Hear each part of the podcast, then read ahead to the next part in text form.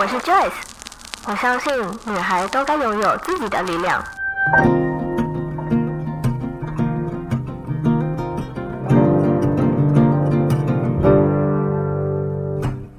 分享让我们彼此之间不再疏远，不管是财务或身心灵成长，身为女孩的我们都该拥有精彩的人生。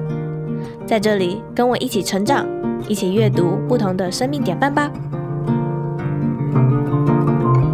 欢迎你来到一则茶室。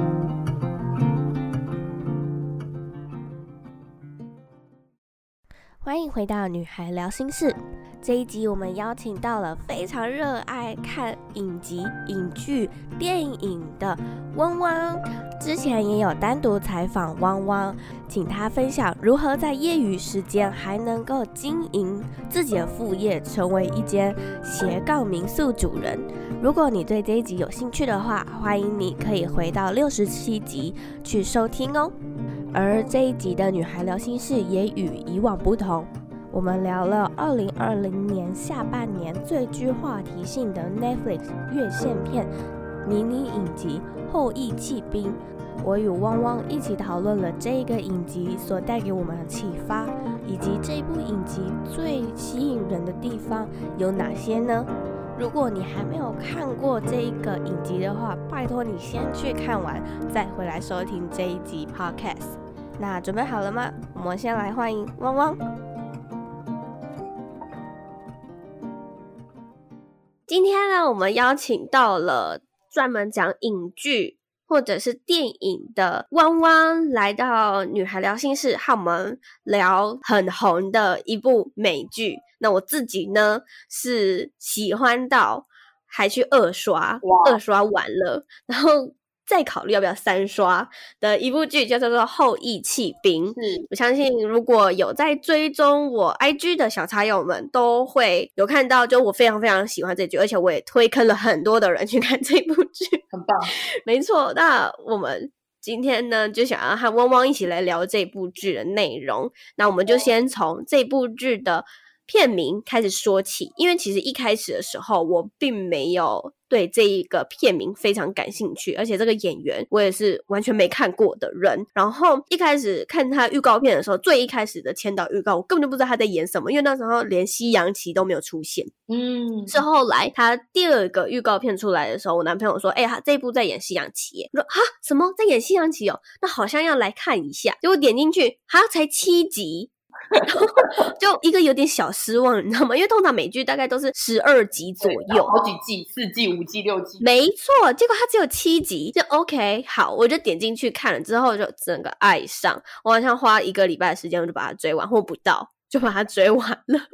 那汪汪你，我记得你好像有去帮我们这次的采访，有去稍微找了一下，就《后裔弃兵》这个名称的命名，可以和我们分享一下吗？Joyce 是会玩西洋棋的对不对？对，我会玩西洋棋，但像我是一个不会玩西洋棋的代表，所以啊，像我对、嗯、我看这个名字就完全不知道它是一个战术。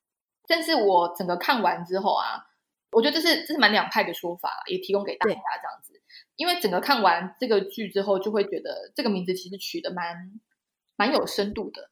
它、嗯、它是一个战术嘛，它需要牺牲某个棋子，对不对？要 牺牲皇后皇后上方的那一颗棋子，得胜利这样子。那对这个主角其实也是牺牲了他自己。我们今天是可以爆雷的吗？是可以哦，可以啊，可以啊。反正我觉得都已经那么久了，大家应该都看完了吧？是好。那因为贝斯嘛，就是这个女主角，她也是是等于她没有童年，因为她父母过世，因为这样子去了孤儿院，才有机会碰到西洋棋。所以他有一个牺牲与交换到他现在的人生这样，所以看完之后其实会觉得，哎、嗯，这个片名其实设的蛮好的。但是如果要以吸睛度跟行销度来说，确实它会有前端的阻挠，就是一般人看不懂这个片名，很容易就错过它。嗯、那一般民众，像以亚洲的市场来说，玩西洋棋的民众可能不是那么多，所以很容易错过。但是其实这一部，我觉得就是以片名直翻来说。嗯，可能比如说女王的开局啊，或者什么这种看起来比较通俗的片名，我觉得也许会吸引更多人来看这样子。对，但其实它英文呢、啊、叫做 The Queen's Gambit，Gambit 有点像是赌博的意思。嗯、所以西洋棋开局的方式其实就是由皇后上方的那颗棋子往前走两格，诱导对方也走一样的步数，就是一模一样的方式，但是就是要去赌他会不会吃我，你不吃我我就吃你的那种感觉。哦、那有点他已经放出了一个诱导线了，是。那用这样的方式来去一个开局，所以他就是在赌你到底会不会吃我。嗯，我觉得其实这个片名，然后用这样的一个开局方式来命名，真的是一个还蛮有趣。然后又加上，因为这一部是一个以女性为主角的迷你影剧，然后他又加上了一个后，就代表这个都是以女生为主的。一部片，对，但是很有趣的是，这部它虽然我们在看的时候啊，它感觉好像两性平权的味道非常的重，但是它却不会让女性有一种女权主义的标签存在。嗯，那你觉得呢？我自己觉得女权主义的。应该讲这样讲，就是我觉得现在很倡导女权主义嘛，对不对？对。那其实很多女权主义会过度的贬低男性，嗯，因此我觉得会让人有一种太大女人主义的感觉。但是，嗯嗯，这样又有一点超过头。我们既不崇尚。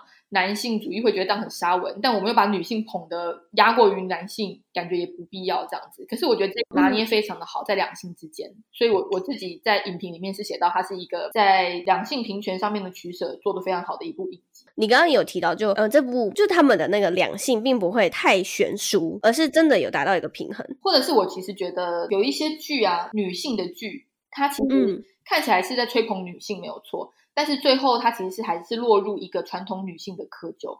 呃，举例来说，该不会是在说《Emily in Paris》吧？哦，这个也是蛮多人提到的。那 对，我觉得他还不是最明显的。像我觉得像三十而已就蛮明显。像什么？三十而已，一个也是陆剧哦，这个我没有看。Netflix 上面的这样子，这其实我也没有涉猎太多，因为它的集数很多，但我大概知道它的剧情走向。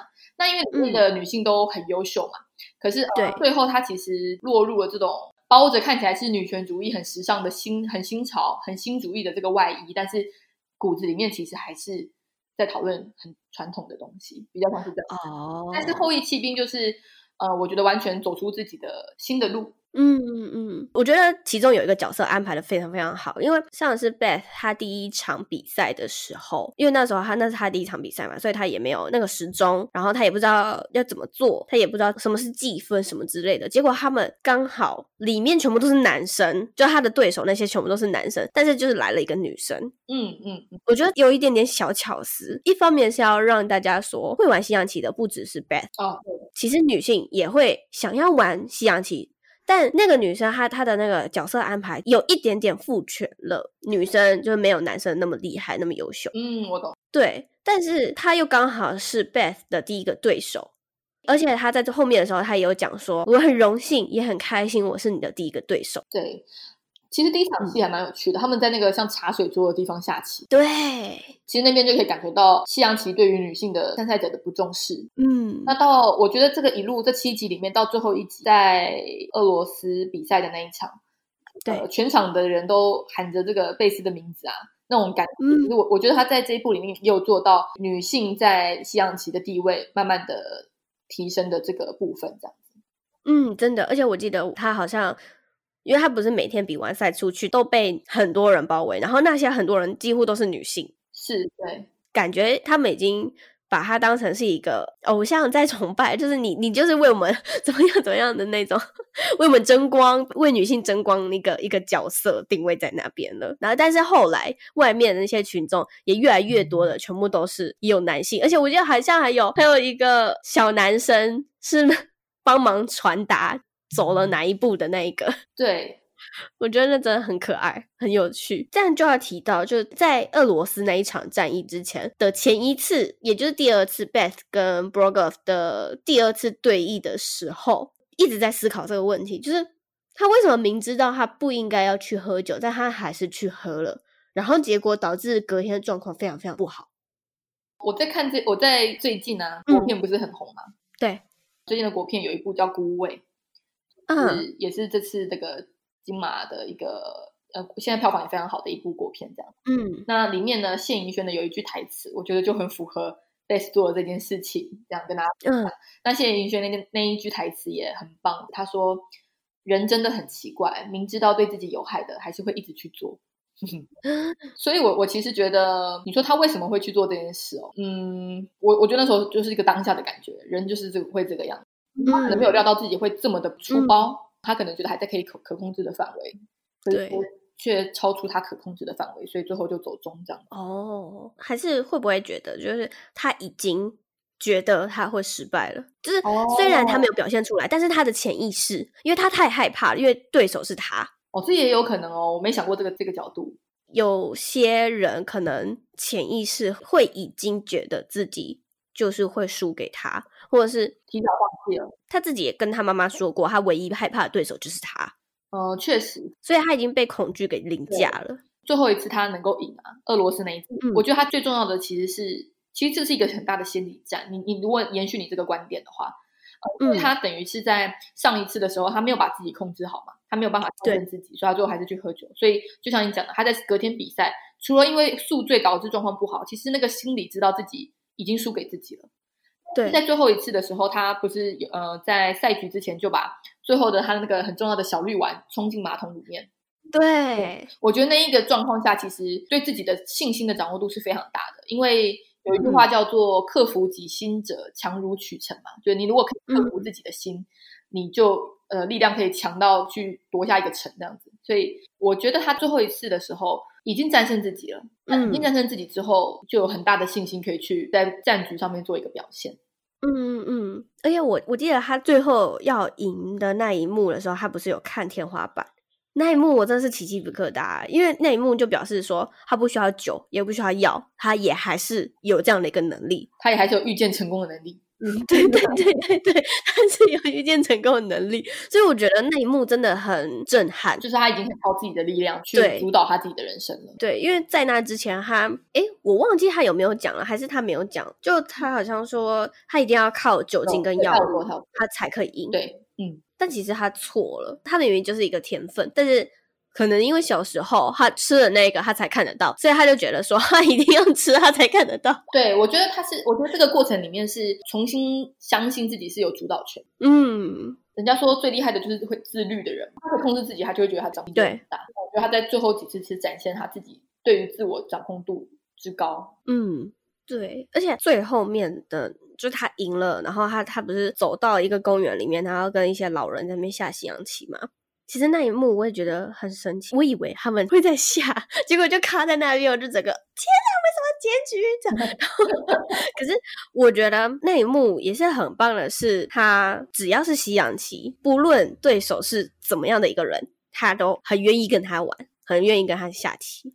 哦，我觉得那边也蛮是就是回应他与西洋棋相遇的一个开头，因为他开头是嗯与薛波先生一个老人下棋嘛。他的初衷，最后一场就是他没有在比赛，他也只是跟公园里面的老人喜欢下棋而下棋的那种感觉。嗯，真的，因为有些时候，如果你太专业于一件事情的时候，你会把很多的你的专业的思维模式或者是口吻模式全部都灌注在这上面。对对对，而不是很单纯的就是在玩西洋棋这件事。嗯，没错。她真的是一个很棒的一个女生，虽然她前面就是做了很多疯狂的 事情，又有酒瘾，又有药瘾。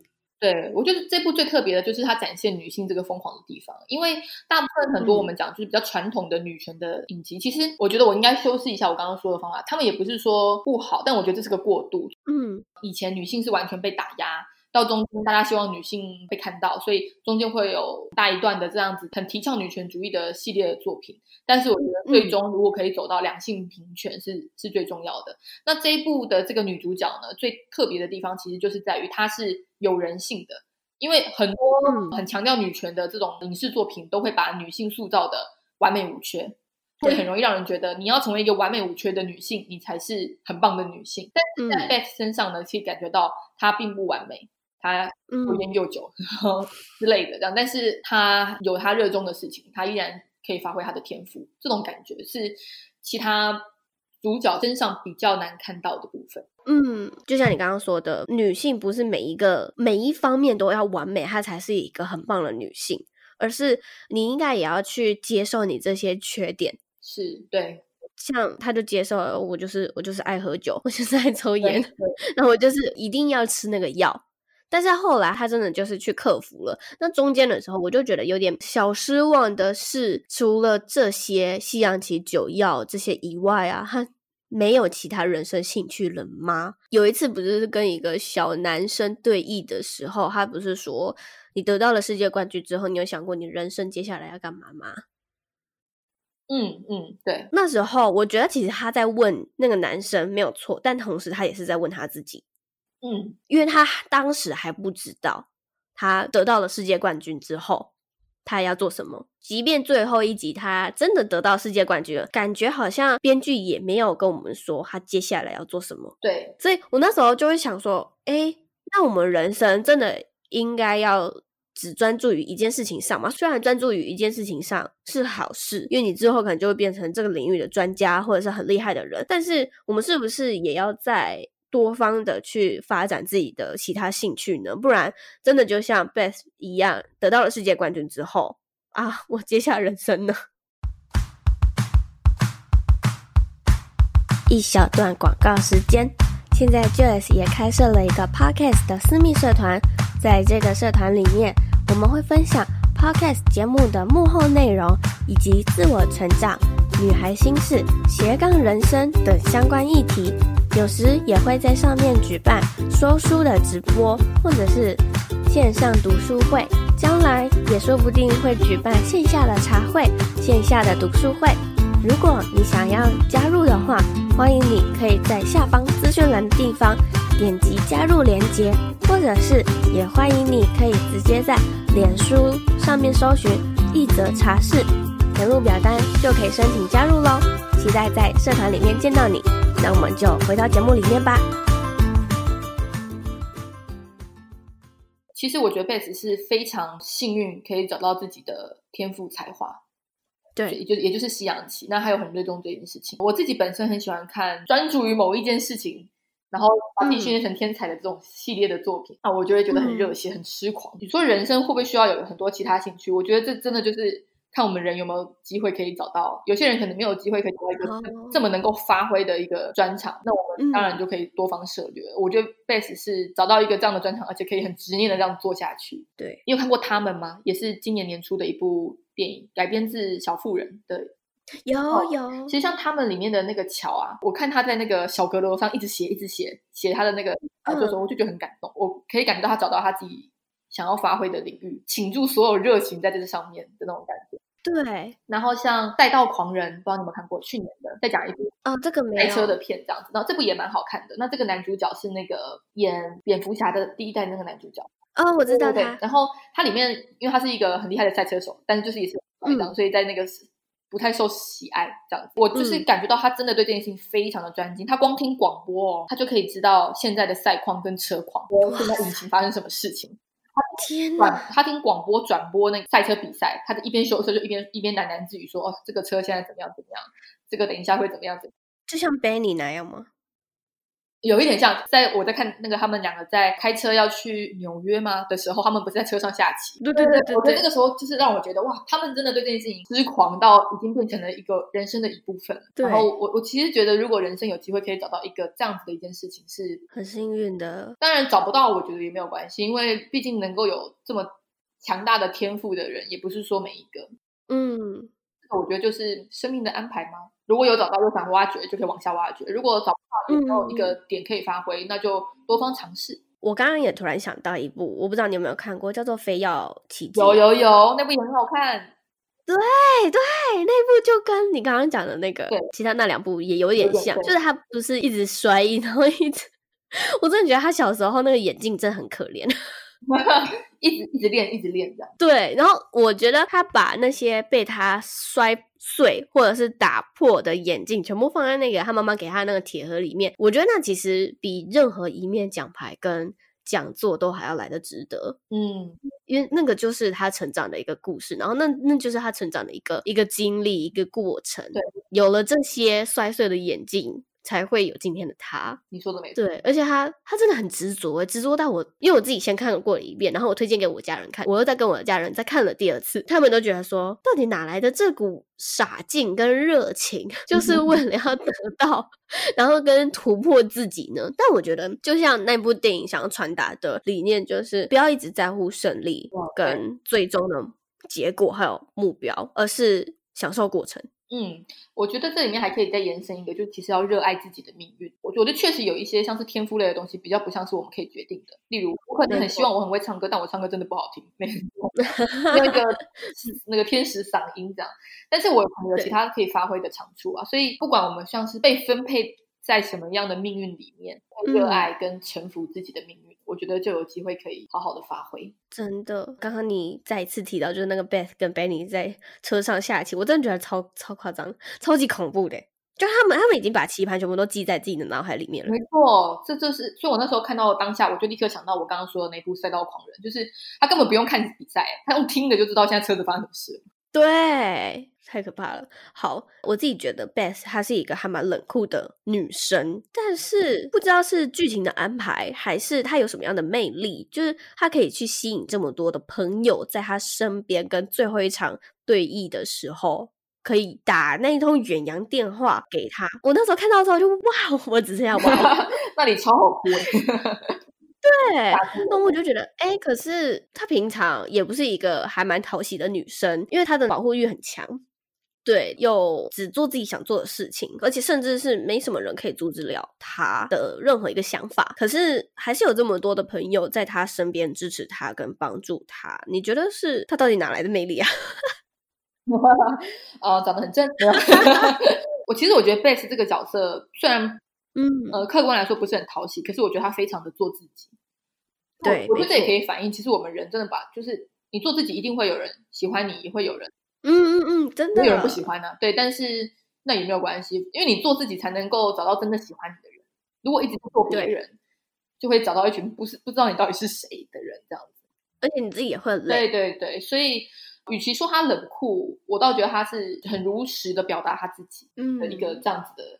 嗯的个性跟角色这样子，也不特别去讨好别人，不过倒也蛮可爱的。嗯，而且我还记得这部他打败过的每一个人啊，都不会太激进，而且反而还会哭。有些不是被他打到还哭了，躲躲在床底下哭。通常这些人他们还不会憎恨他，或者是不会有一些很极端的一些想要赢他的那种方式，反而是崇拜他，转成是正能量的那种方式。可能是因为这样吧，就觉得啊，反正你打败过我，但是我佩服你。那我能给你一些什么建议的时候，我虽然不一定你会采用，但是 我还是会希望以一个过来人，或者是我们我们曾经下过一场棋的一个角色来给你建议。是，对，我觉得这个安排也是蛮有趣的。那最后一题呢，我是觉得对我自己来说很难，就是你觉得？整部剧啊，你最喜欢哪一个角色呢？讲贝斯是不是很无聊？对对，讲贝斯很无聊。我讲讲贝斯。我想一下哦，我可是我真的还蛮喜欢这个角色的。哦，我想一下，我喜欢贝斯的哪哪一个部分？这样子，我觉得当然除了她很有才华、很美丽，其实我觉得这个角色也是给女性观众一个很大的力量。因为这个角色其实至少这七集里面，她从来没有。让爱情影响到他的人生主线。等一下，他有爱情吗？我觉得他有一个吧。哈 哈利吗？还是哈？跟那个谁也有一点啊。他有一点就是，就是不是很明显，不会让整个感情去影响他。也可以享受性爱，但他本人没有要寻找白马王子的意思。对对，没错。所以，因为我觉得这个，我今天刚好也有跟另外一个影剧版主在讨论。然后，其实我们女生呢，从小呢，就是。传统的教育是教育要找一个好人家嫁，嗯，那即便现在大家有这个平权的意识啊，或是有女权的意识啊，我觉得这个遗毒呢，还是深藏在我们的细胞记忆里。没错，可以嫁个好人家的话，好像就可以省事一点这种逻辑。但是这个枷锁啊，其实就我觉得很多女性的枷锁，也是我们女生自己给自己的。哦，嗯，就是我们无形当中因为有这样子的想法，所以有时候其实还是会言谈之间不小心讲到，哦，她嫁的很好。嗯，真的。可是我觉得，呃，贝斯这个角色呢，因为他完全没有在管这件事情，就刚好也都没有演到这个方面。他虽然也有这个呃一点恋爱啊，一点性爱啊，但是他其实都没有真的这么在在乎这件事情。我觉得他是很专心在打磨自己能力的一个女生，这样子。嗯，所以我觉得他吸引别人的原因是因为他本身自己很专注在自己的领域，所以闪闪发光。嗯，我觉得他让我有一个觉得很棒的点，就是所谓的常常讲要爱自己的这个点。因为但是因为常常用口号叫做你要好好爱自己，因为就是有人会来爱你这种感觉。像是你爱自己的原因是因为别人会来爱你，所以你最后还是希望有一个人来爱你这种感觉。可是我觉得贝斯是没有在管别人爱不爱他。他连他自己都不是很爱自己，所以他其实就是从头到尾只与他自己的一个课题的关系这样。嗯，但拉回来，我觉得这也是一个提醒女生很好的一个角度，就是其他外界怎么样，我们是最好可以陪伴我们自己的那一个角色，所以我们要好好让自己可以发光。这是我喜欢这个角色的的部分，除了他的天赋优异以及他的美貌之外。真的，还有他的声音，他的声音真的好好，还有他的眼神，他眼神真的好有戏哦。我来说说，除了贝斯以外，我喜欢的角色是谁？就是他的继母哦。对，因为他不了解西洋棋，他也没有想要去了解，但是他一定会要 Beth 跟他讲每一步棋怎么走，每一场赛役的时候他是怎么赢的。虽然他嗜酒。就是虽然这部戏里面有很多不好的示范啦，但是还是有很多我们值得学习的地方。然后再来就是他是 Beth 很重要很重要的一个人，因为我记得我印象很深刻的有一场戏，反正就是有一个桥段是他妈妈跟 Beth 说，当下是一个气话了，但是他对 Beth 说，你除了西洋棋之外，你还要去享受你的人生。嗯，有，我记得那一段。对。就是在告诉他说，你的人生不仅仅只有全部都是西洋棋，你还是要去体验一下各式各样的人生。我觉得他妈妈。在 Beth 人生里面也占了一个非常重要的角色，除了身为他妈妈，然后又是一个有点像是人生导师的那种感觉。那同时，他也是一个经纪人。对对。自从他知道西洋棋可以赚钱之外，有些家人不是就会把小孩当成是摇钱树吗？哦，嗯，没错。可是他没有，他反而是说我只要几 percent 的佣金。嗯嗯，对。我觉得这个分寸拿捏。也是很重要的，他并没有把这个小孩就变成是一个摇钱树了，而是我支持你去做这件事情，但是我还是会希望你，因为他不是有时候还是会希望他去做作业，不要。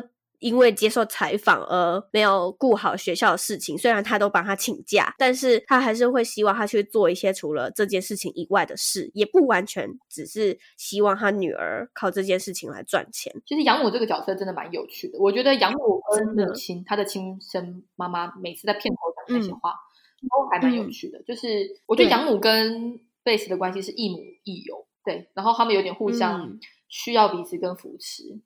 嗯呃，第三集片尾啊，那时候就放了一首歌。呃，第三集片尾好像是我有点没记错的话，应该是贝斯第一次输给那个 Benny 的时候，他就是有一点打击，人生第一次尝到输的这个滋味，应该也是开播以来就是他第一次输的一场剧这样子。然后那时候一上车，那那个时候后面片尾放的歌是 The End of the World，就是世界要崩坏，嗯、世界末日，选太好，选一个一九六零六零年代的一个英国乐团的歌曲这样。那那时候他就一上车就主动。握住他那个养母的手，对，所以我觉得那时候其实已经开始懂得表达自己的脆弱啊等等。其实养母这个角色设定刚好跟贝斯在完全相反，我这个我也觉得蛮有趣，就她是一个可能很需要依赖老公、依赖先生，然后经济没有办法独立的这个状态，对。可是贝斯是完全相反。但他们两个就是在天平的两端上面互相依赖，而且他那个养母，他其实也有讲一句让我感到非常感动的话，就是我虽然可能没有办法成为一个好的妻子，嗯、但是我可以试着成为一个好的妈妈。她认命了，她嫁给了这样的一个老公，可是她还是有一个孩子要养。所以她就很立刻的就直接振作起来，虽然她可能还是会难过，就是她的老公远在外地，因为她不是跟她说，可是你要答应我，你永远都不能去那个地方。对 对对，我 就觉得很好笑，就她还是带了一点私人感情进去，但是她还是很照顾这个女儿的，真的。没错。那一提的是这个演员啊，演养母的这个演员，其实是一个才女，嗯、跟你分享一下。哦，真的吗？一个集编剧、导演、演员于一身的才女。今年呢，二零二零的这个二月份的奥斯卡奖啊，因为受到提名很多，嗯、就是最佳导演受到提名的清一色都是男性的导演。然后那个时候，娜塔莉波曼就是觉得相当的不公平，所以当时她有刻意将很多已经具有奥斯卡导演水准的女导演的名字绣在她的礼服胸前，一边抗议就是奥斯卡，然后一边赞扬好莱坞的这个女女女导演。那当时呢，有绣在她胸口的名名字上的导演，除了像我们刚刚提到他们这个电影的女导演也有，然后像这位演贝斯养母的女生，这个导演她当时也是名单之一，这样，所以是才女。哇我知道这件事情的时候还蛮意外的。真的耶，我不知道她她是一个才女，不知道她这么 这么这么优秀，对，跟演养母感觉是两个人，所以果然演员都非常强大。对，真的，所以我真的觉得，就这部戏啊，很适合不管是女性也好，或者是男性也好。都很适合去看。那当然，这部戏里面我自己啦也觉得很适合一些符合一则茶室整个品牌的理念。就是如果你遇到你人生中迷惘或者是不安或者是失去方向的时候，其实你也可以看这部迷你影集，对，来找到自己的方向。因为贝斯他在里面有蛮多 次的迷失方向或者是迷失自己的时候，那你可以去看看他到底都是怎么找回自己的方向跟。有那个决心重新站起来的勇气，所以这部剧真的很推荐大家可以去看，在 Netflix 上面。没错，没错，只有在 Netflix 上面，一直在排行榜上面下不来。啊还在排行榜上面吗？排行榜上面，对。哇，你看，真的超强的，屹立不摇。月了吧？这部剧真的很推大家去看。好，因为这个是我跟汪汪女孩聊心事的上集，那我们下集呢会聊另外一部，也是我们两个很喜欢，然后也是在 Netflix 上面，好像也是在排行榜第一名，蛮多周的一部没错，成霸剧真的对，叫做虽然精神病但没关系。所以如果你听完这一集，然后刚好那集已经上线的话，可以紧接着去听那一集。没错，那我们就下集见喽，拜拜，拜拜。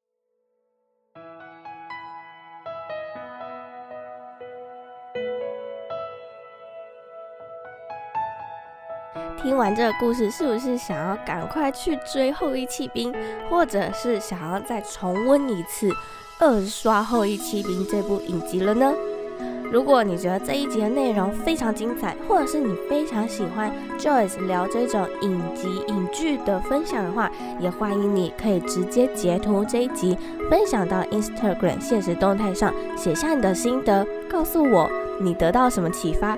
或者是告诉我你喜不喜欢这一集的内容，也欢迎你可以帮我们在 Apple Podcast 上面打星评分，并且留言写下更多你希望 Joyce 可以采访的人，或者是希望我制作的题材，说不定下一个题材就会是你的哦。